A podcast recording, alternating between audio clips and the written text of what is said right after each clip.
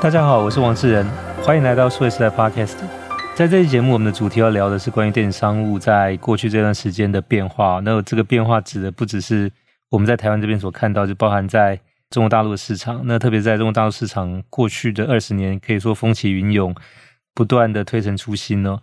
那很高兴，我们这一集邀请到的来宾是数位时代的老朋友林文清呢。本身他在两岸的电商其实都参与过非常重要的一些发展。所以，那今天希望他能够到我们节目来，就是跟大家多谈谈他在这两地市场所看到的这些变化。文清你好，哎，志远你好，数位时代 Podcast 的听众大家好，我是 Vincent 林文清。好，那文清 Vincent 他早年是台湾 PC Home 线上购物跟雅虎购物中心的业务副总经理哦，那曾经带领团队写下非常耀眼的成绩。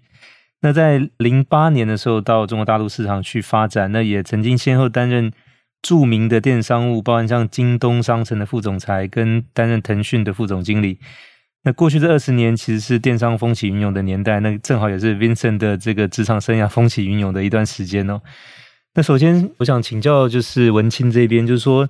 那当然这个经历非常的难得哦。现在可能就想要复制也很难，其实碰到很特殊的这个机缘哦。那你第一线参与了这个两岸的电商，特别在从很早期的时候的这个奠基。就已经进来了，那也看到他们整个高速发展，以及中间可能几个转折的重要的点都参与了。那当然，我想这个部分的话，就是我们看到说，台湾本地的业者其实也在这个应该讲奋发向上或者急起直追哦，因为确实，我想这些年我们是落后了，这边进步还蛮快的。对，但当然有些刺激还是要从外面来，嗯、所以不晓得 Vincent 怎么看，就是说现在台湾的电商可能往外发展。没有如先前预期，但到国外电商到台湾来，其实越来越多，嗯、像 Foodpanda、嗯、Uber Eats，嗯，还有像比如说来自那个新加坡的虾皮，对，呃，还有像韩国的 Coupang。那特别是虾皮，我想最近这一年多在台湾动作频频哦，像店到店这件事情，其实现在发展，我想是速度也非常的快哦。那不然可能前几年那时候给 PC Home 带来也是蛮大的一个竞争的压力哦。那你怎么看？就是说整个虾皮现在在台湾的这个成绩，然后跟它。可能带来的一些冲击呢？呃，虾皮算是跟在淘宝台湾之后进来的这个外来的电商，那两家的表现都非常出色。那淘宝本来就非常非常强，那淘宝在台湾的话，它因为它商品特多哦，就说原先我们虽然在雅虎这边跟 PC Home 这边，你看到的很多的服装商品或是一些生活用品也是大陆做的，但商家毕竟没那么多。但一旦把大陆这边接进来之后，那很多就是大陆这边愿意做跨境的这个商家，那的货就非常非常庞大了。那同时它的价格又享有世界工厂的这个所谓的世界商品洼地的一个特殊性的价格。那当你在国内比的时候，大家都便宜还不能凸显优势。当一旦进来台湾的时候，跟其他的这个电商平台比的时候，它的价格是明显的便宜。不然说，后来这个就是在淘宝台湾，慢慢的就是在一些政治的一些压力稍微稍微退下来之后，虾皮的部分的话，因为它是新加坡商嘛，哦，所以它这边来讲的话，但是挂着新加坡商，它里面很多的商品跟供货商制造地全部都是中国大陆的，所以它又享有再次享有了一个整个中国制造这边的一个大量的一个价格优势。哦，这是第一个，本质上就是它的商品非常多，同时它的价格，它的这个供应链是最便宜的供应链。我们不能说它最好，但是它是这个供应链的优势就是便宜，然后它的这个商品选择更多，所以你几乎可以在台湾看到的任何东西，在虾皮或淘宝上面去搜，大部分价格都是一半以下。所以那你说用户再怎么对 PC 用忠诚，对 Momo 忠诚，他的身体还是很诚实的，他还是喜欢去这些地方去买。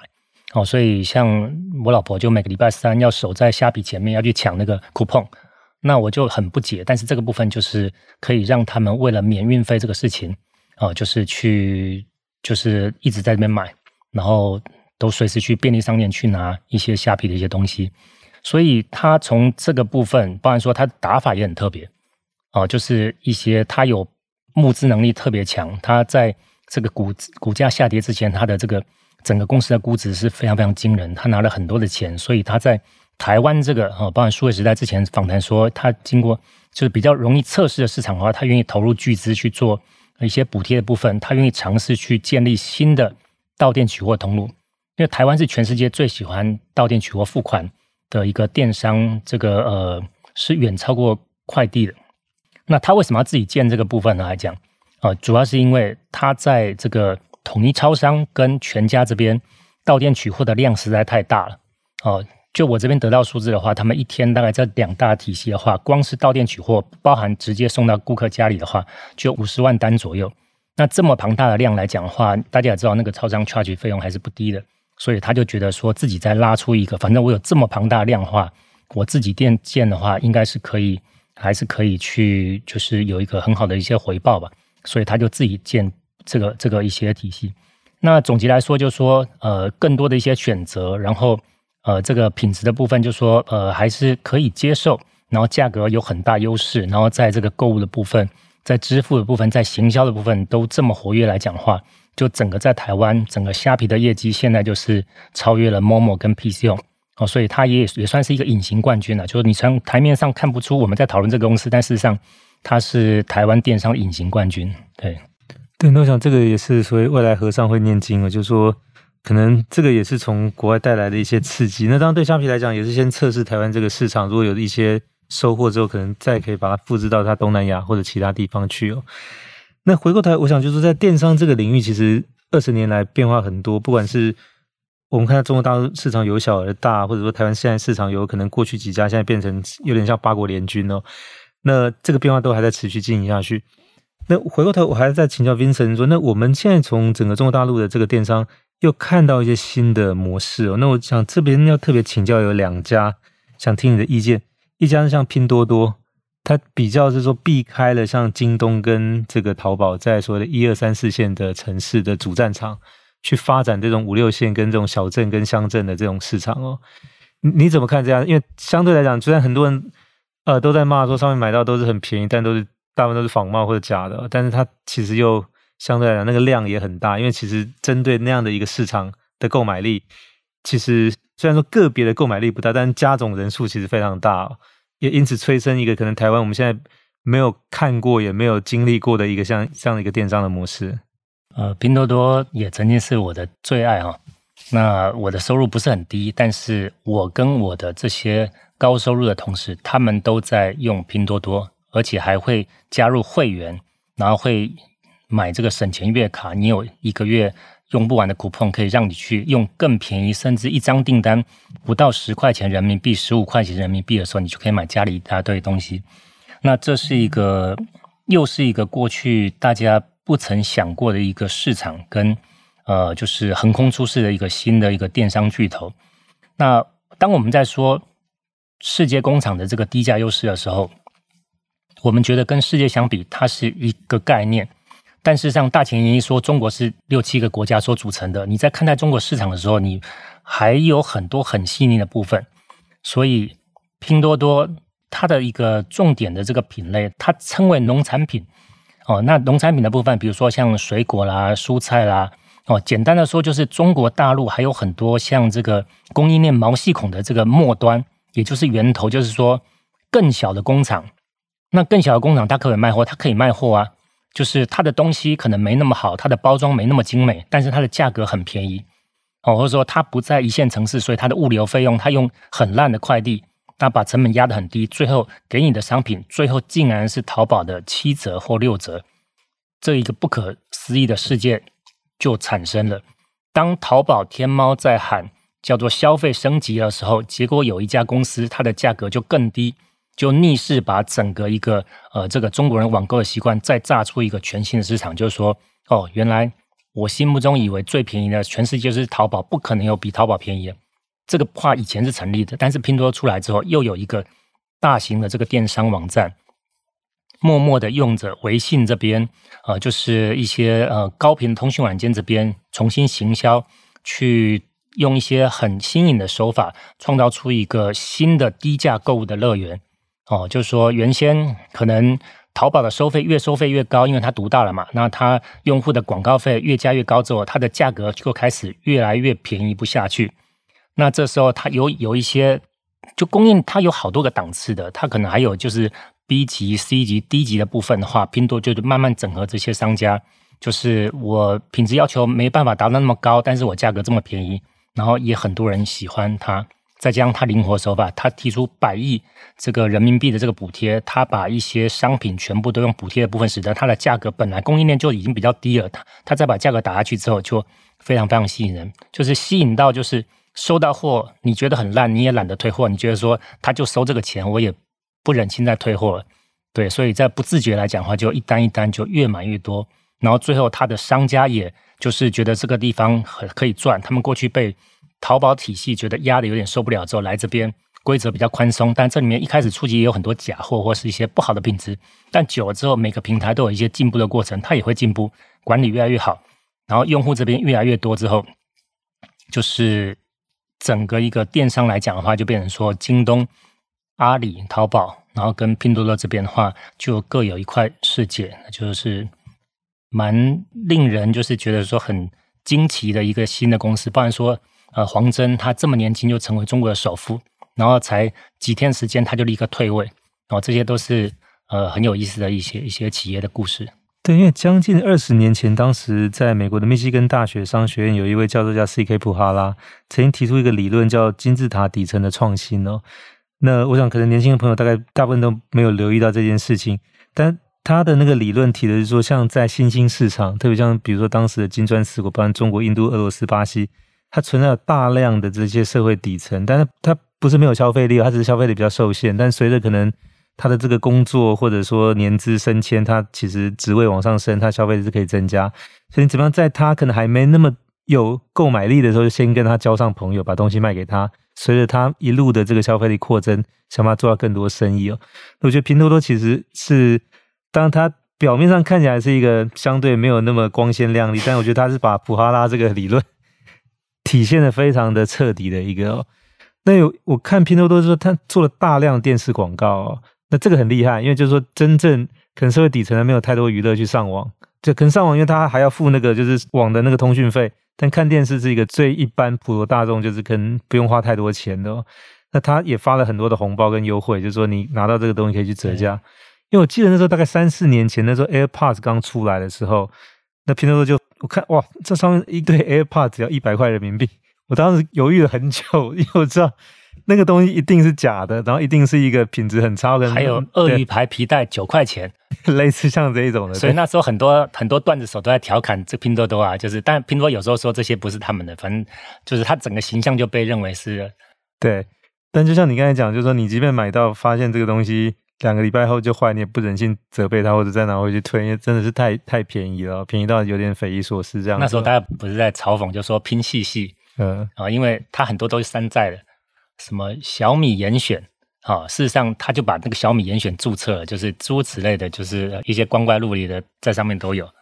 嗯、对，它有点像可能更早期以前什么金庸名著，嗯，但其实那个作者本身叫金庸明哦，对对对，他写的，嗯，类似像这一种，就是说他有点。鱼目混珠，但是这个其实对某一个程度来讲，我想其实购买的消费者有些知道，有些可能也不知道。但是就算你知道，可能反正我试试看嘛。就是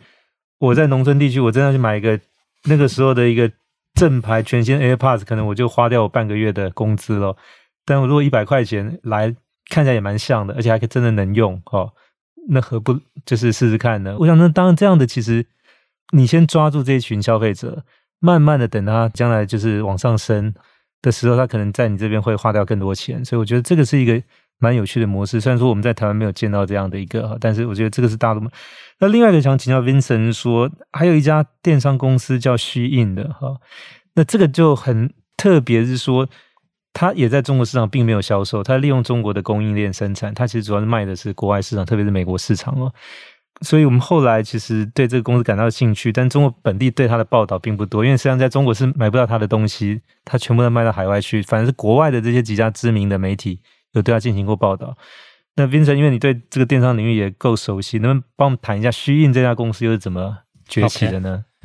呃，这家公司呃是一个大陆人创办的，那早期是做跨境电商，然后后来就做了这个自有品牌部分，它。表面上是一个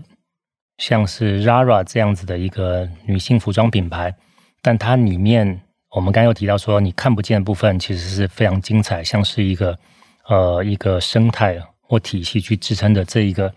创造历史的一个新的电商品牌。它有多么神奇，就稍微讲几个数据让大家感受一下。就说它现在从去年五月开始，它在全世界的这个 APP 下载量，它仅次于 Amazon。你会觉得很不可思议啊！就 Amazon 像是一个神一样的存在，但是现在这一家大家连念都不太会念的一个公司，它现在下载量那么高，然后它的最新的这个公司的估值啊、就是将近一千亿美金哦。从整个企业的这个发展史上，就是未上市公司估值能到一千亿美金的话，只有三家哦，一个是就是 SpaceX，然后这一家，然后另外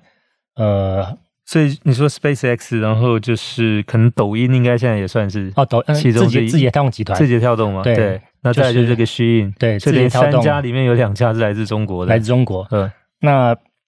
在五年前，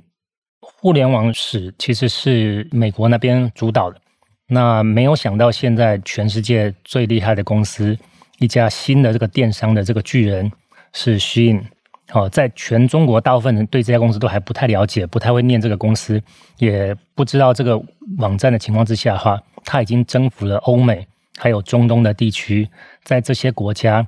甚至整个 TikTok，哦，就抖音的海外版，现在是全世界最强的 APP。那里面第一名的品牌就是这个虚影这个品牌，对，那它的搜索指数是 Zara 的三倍，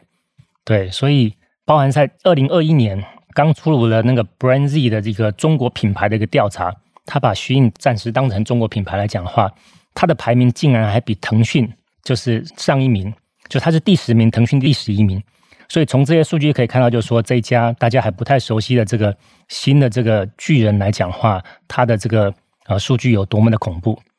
那我们再回过头来看，就说那这家公司它为什么可以表现的这么好，这么的耀眼？就是还是跟今天我们就是聊的这个主题，就是说，呃，它是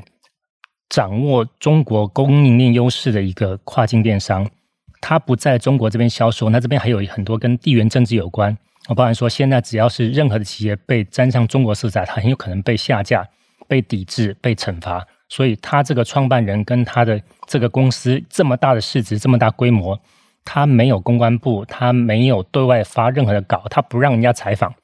所以是蛮特殊的存在。但这样子来讲的话，无碍于就是说他这个呃整个把这个营销的部分做得很好。哦，一个中国公司在全世界呃在投这些呃媒体的时候，在十年前他成立十年左右，他是最早，因为创办人是 SEO 背景的，所以他对于玩流量特别在行，所以他做了一个很大的判断是。大部分的中国的这个供应链的这些商家卖服装或者卖这些商品的，他去海外做跨境购物的时候，跨境电商的时候，他就是在亚马逊上做，所有人都这样做。那这家公司偏偏要做独立站，好，独立站的好处是说，数据全部都是我自己的，我是私域流量。它的难是难在，大部分人都做不起来，因为你没有流量。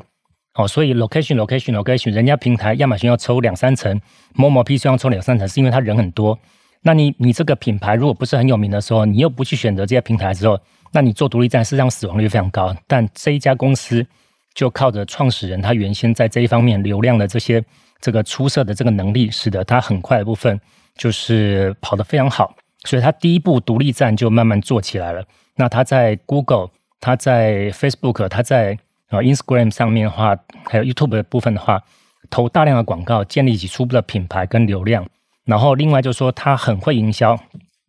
他很早就推出网红营销，所以他会寄这个衣服给这些网红，哦，就是每一个国家的这些网红，让他们就是，如果你愿意跟我合作的话，我可以就是每个月给你好几件这样的衣服，然后就慢慢有一些网红就不断的去帮他去介绍，所以他是所有电商里面的话，就是玩转网红这边玩的最溜的。那另外，他也推出联盟的计划，就是任何的这些网红，如果帮他推广卖衣服来讲话，他每一个订单他可以分十到二十 percent 左右去给这些人，所以他的这个 affiliate program 也玩得很好，他的网红的这营销也玩得很好，他的 SEO 流量都玩得很好，使得他在这个整个一个 traffic 部分就非常出色。那另外，他在国际市场打的时候，他又往往会有一些很不像中国企业的做法。啊，比如说在美国哪一个国家落地的时候，他就开一个像是线下这样的 party 或者是快闪店。那会邀请很多的年轻的女孩子，因为它现在是欧美 Z 世代的年轻女孩子最爱的一个网站，所以大家就像是这个拿这个邀请卡去参加派对一样，又可以拿一些 coupon，又可以送你一些就是一些化妆包，这边就办的这样子，就是很盛大的样子，很时尚的样子，所以它的形象啊、呃，跟它里面所谓的一些欧美模特很多的一些造型摄影都看起来很光鲜亮丽，然后又不可思议的低价。所以现在欧美女性是都觉得是上瘾了，她们觉得说，现在 Z 世代来讲的话，他们在 Shein 买东西会更胜于在 Amazon，因为他们这就像现在年轻人喜欢在 Instagram 不喜欢在 Facebook 一样，它就代表一个新时代的部分。然后全世界人都不知道说这个网站是中国这边做的网站，对，因为他也没有中文名字哦，因为他就叫 Shein，就是一个就是英文名字，呃，他。这个创办人甚至为了后面的这个操作方便，一方面是全部就是尽量减少这个公司跟中国有关，另外一方面他还申请转为这个新加坡籍，就是希望说后面将来上市的时候可以更顺利。对，那我想这个当然是很特别的一个模式，就是说刚才提到一个是说针对 Z 世代，主要是一九九五年以后出生的，现在大概是差不多可能二十七到三十出头左右的。那有一些消费力，但是可能还没有到那种，就是说可以买很贵的衣服，但他又希望每天可能换穿不同的哦，所以就是说这种所谓快时尚的这个品相特别适合他们。但过去不管 Zara、H&M，可能相对来讲，虽然说已经号称快，但是可能它的价格跟这个所谓的品相的选择上，还没有像 Shein 所提供的这么丰富。所以 Shein 等于说，它也充分利用了这个中国的供应链。那特别是说，我们现在就有所谓柔性供应链这种针对。比较少量多样，然后可以快速更换的这种做法，但是具体这个柔性供应链到底怎么来运作？就 Vincent 这边能不能帮我们解释一下？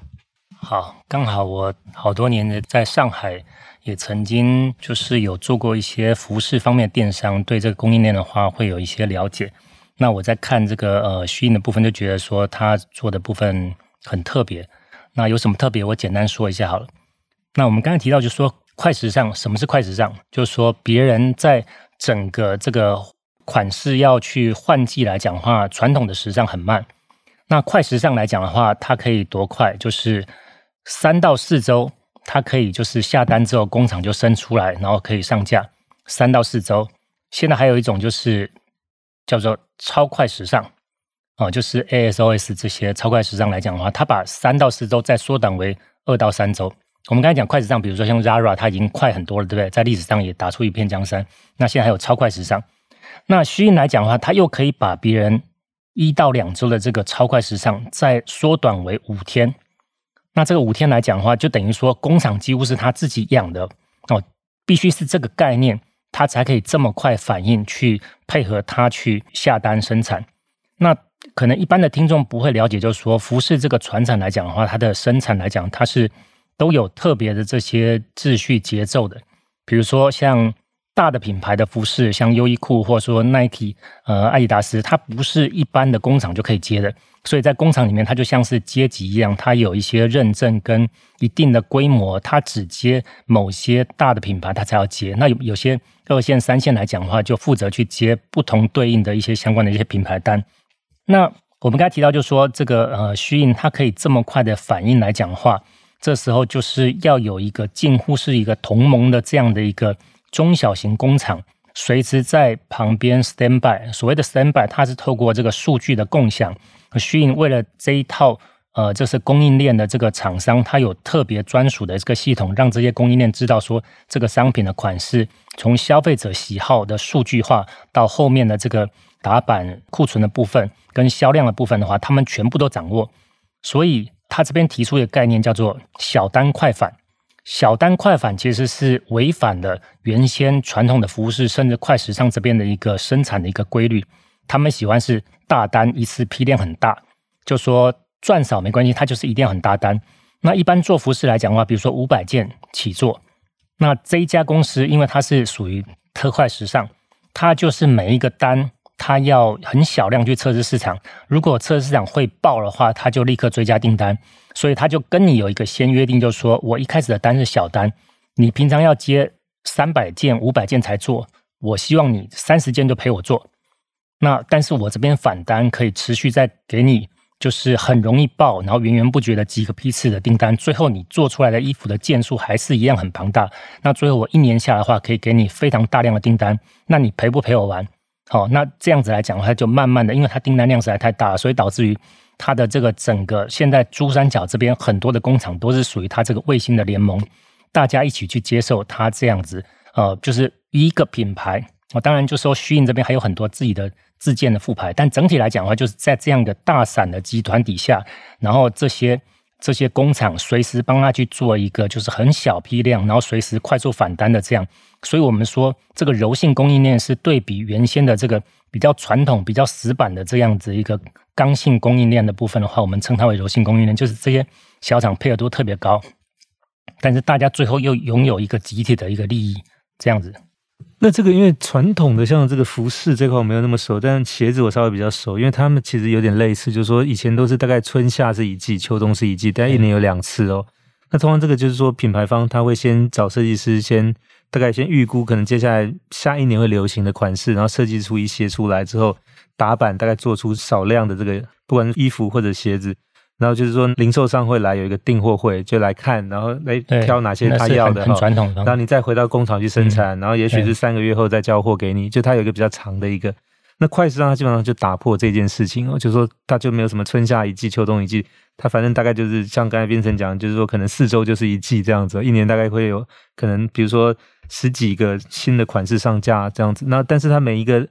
可能就是呃数量不会太多，可能就是五百件、一千件，然后卖完就没有。但是我确保说我在三个星期后，我又有新的好几款又要上来。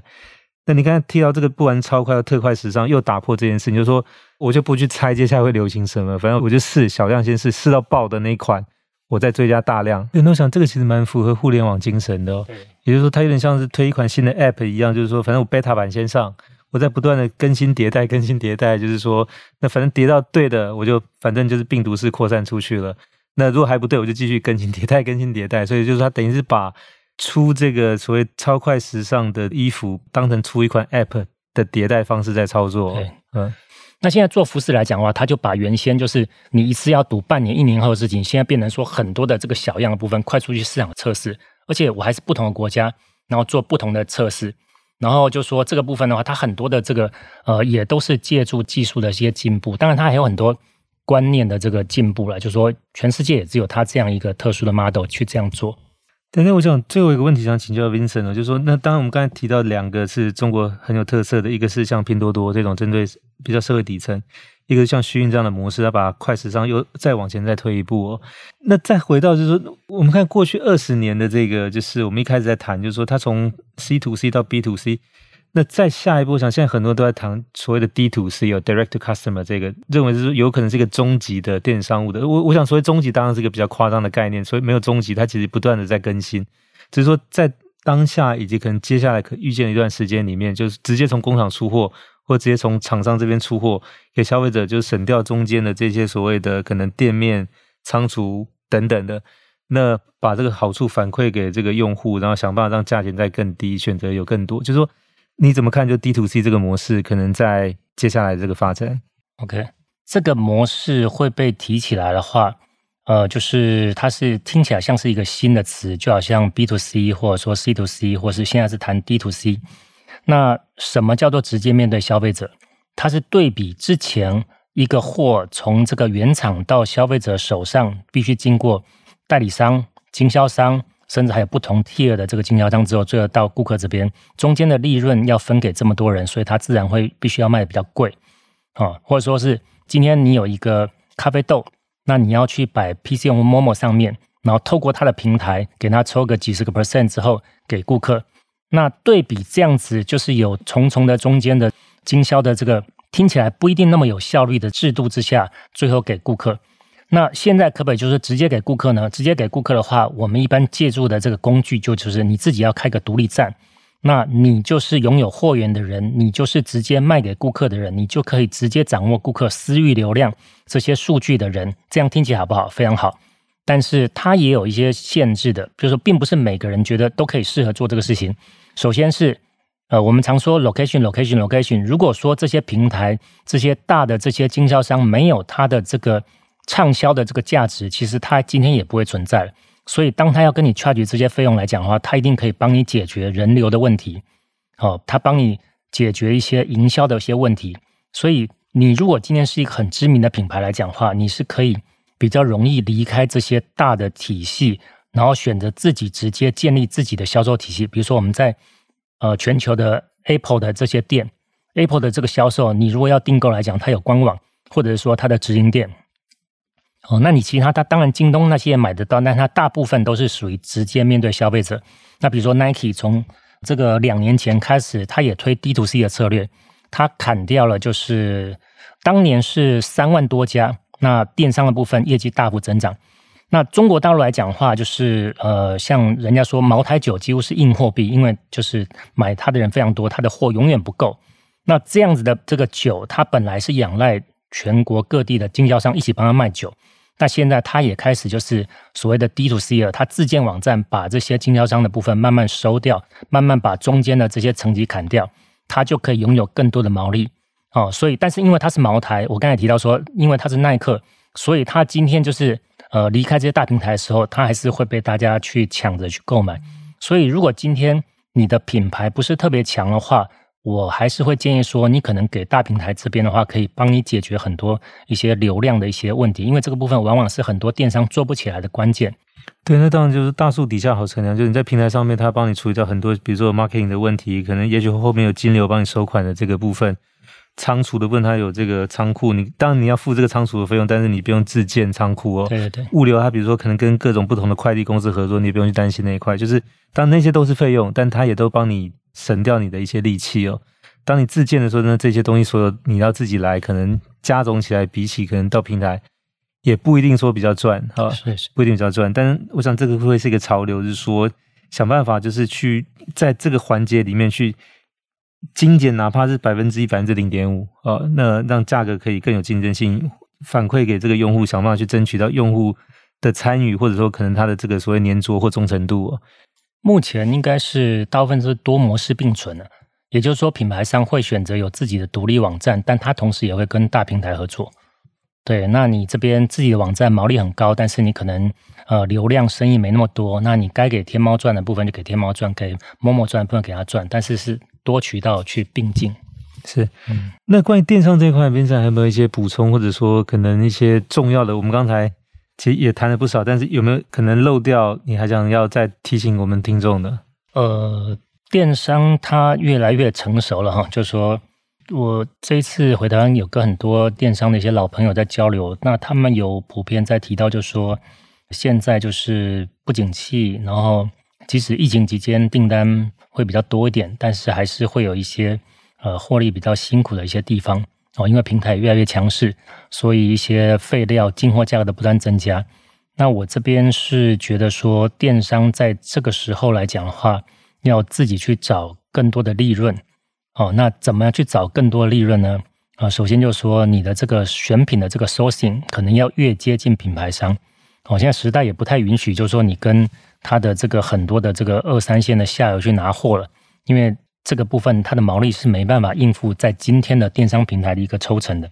第二就是说，电商可以，如果你的电商是中大规模来讲的话，你可以去试着去寻找，呃，就是延伸你的这个服务。呃，我现在听到有一些电商的企业，他自己做电商生意，他同时又帮人家做系统建置网站，这样子来讲话，你同一组开发人员来讲话，会有一些更多的收入，那同时人效的部分也会比较高。那如果你是一个中大型平台来讲的话，你这边可能可以去试着去延伸更多的这个用户的服务的部分。那这些部分可能会有些利润，比如说你增加一些贷款的服务。哦，那这个部分的话，电商发展到现在的话，在两岸事实上都已经是比较进步了。那比如说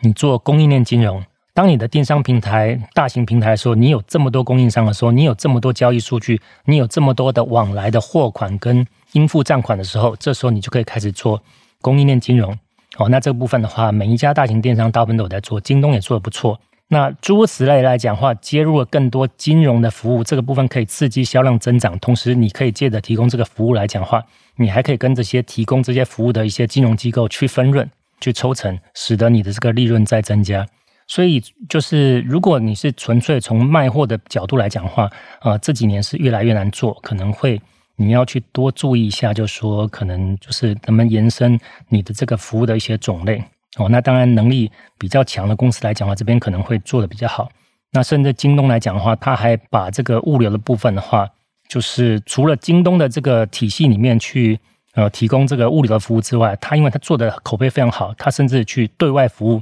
学了 Amazon 一样，去让所有业界的人，甚至消费者都来使用他的这个物流服务。那他这边再 charge 一些他原先 charge 不到利润，甚至还单独分拆上市。哦，这都是属于一些电商企业在后面不断的去拓展它的一些利润的一些路径。这边也可以供大家参考一下。那我想大概简单来讲，就是人流、金流、物流这三件事情掌握之后，怎么样想办法去把它做更进一步的开发，做更多的价值的变现。是是。好，那我们今天非常谢谢林文清，也是数位时代老朋友，那两岸电商的老将，今天到我们 Podcast 节目来分享了关于整个他所看到的电商在两岸过去二十年的发展，那起起伏伏以及一些新的变化。那我想这里面其实刚才也谈到了有。一些新的模式，包含像拼多多或者像虚印这样子，可能台湾的朋友比较不熟悉的，但其实现在在这个领域里面，可能后续会有更多的可能去参考或者说跟进的这些新的这个业者哦。